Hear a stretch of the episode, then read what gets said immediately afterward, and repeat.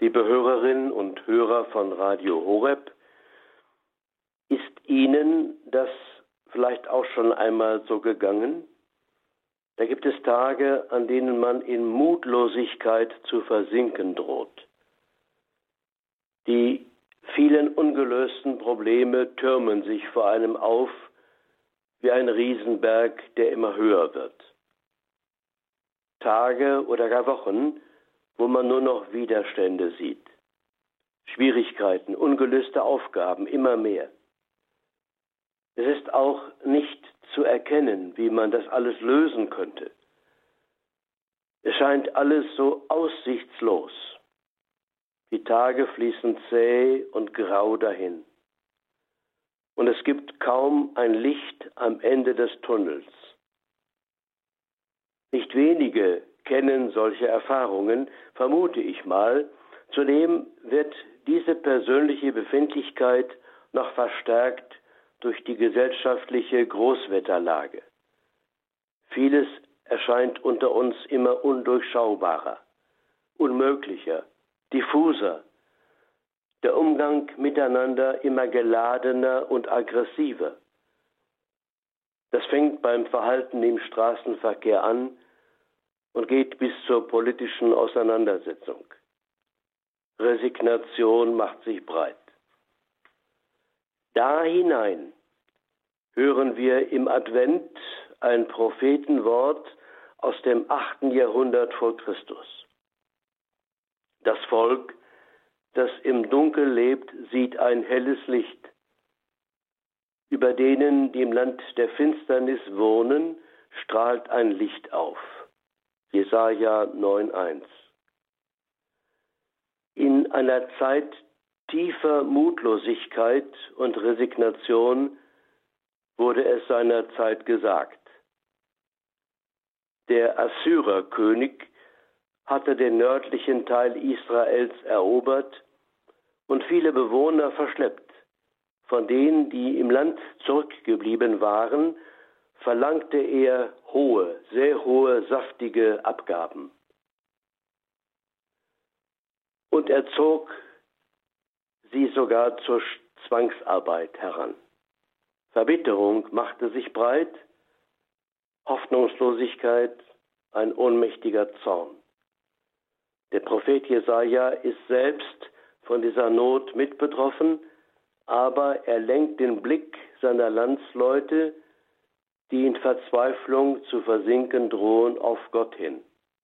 Er sagt ihnen, seht nicht nur das Dunkel, in dem ihr jetzt sitzt,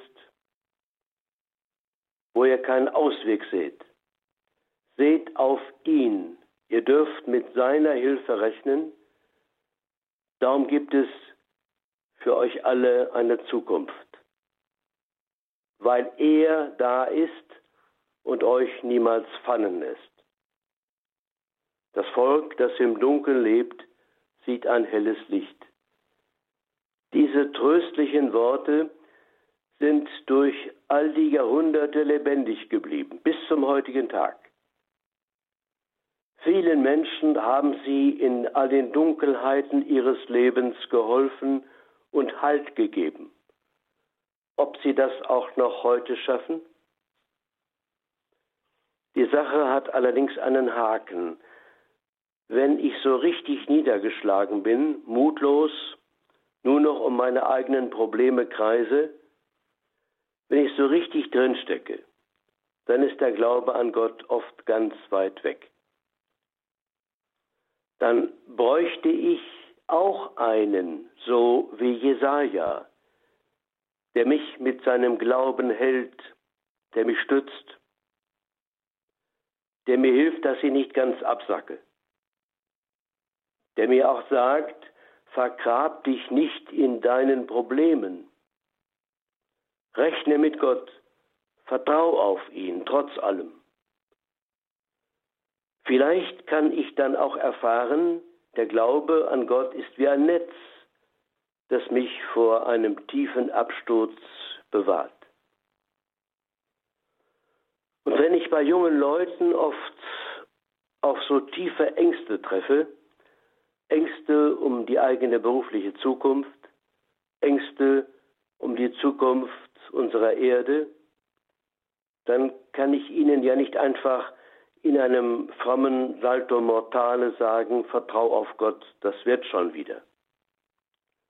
Alles wäre leichter, wenn die jungen Menschen sehen könnten, die Erwachsenen um mich herum setzen sich ein, stellen sich den Problemen, engagieren sich, dass zum Beispiel Arbeit gerechter verteilt wird, dass wir nicht eine Gesellschaft von lauter Egoisten sind, die nur noch ihre eigenen Interessen und Vorteile im Blick haben.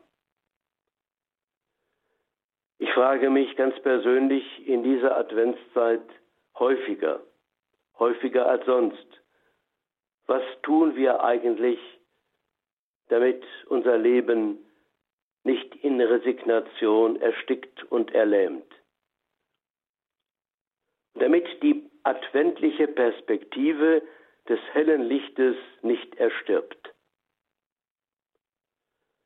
So sollten wir das Tagesgebet des zweiten Adventssonntags zu unserem eigenen Gebet machen. Barmherziger Gott, lass nicht zu, dass irdische Aufgaben und Nöte und Sorgen uns hindern, deinem Sohn entgegenzugehen. Amen. Damit uns das gelinge und wir einen Schritt auf dieses Licht, das uns verheißen ist, tun können, gebe ich Ihnen jetzt abschließend meinen bischöflichen Segen. Der Herr sei mit euch. Und mit deinem Geiste. Der Name des Herrn sei gepriesen. Von nun an bis in Ewigkeit. Unsere Hilfe ist im Namen des Herrn, der Himmel und Erde erschaffen hat. Es segne, begleite und führe euch der dreieine Gott, der Vater und der Sohn und der Heilige Geist. Amen. Ihnen einen gesegneten restlichen Advent und besonders das strahlende Licht der Krippe von Bethlehem. Alles Gute Ihnen.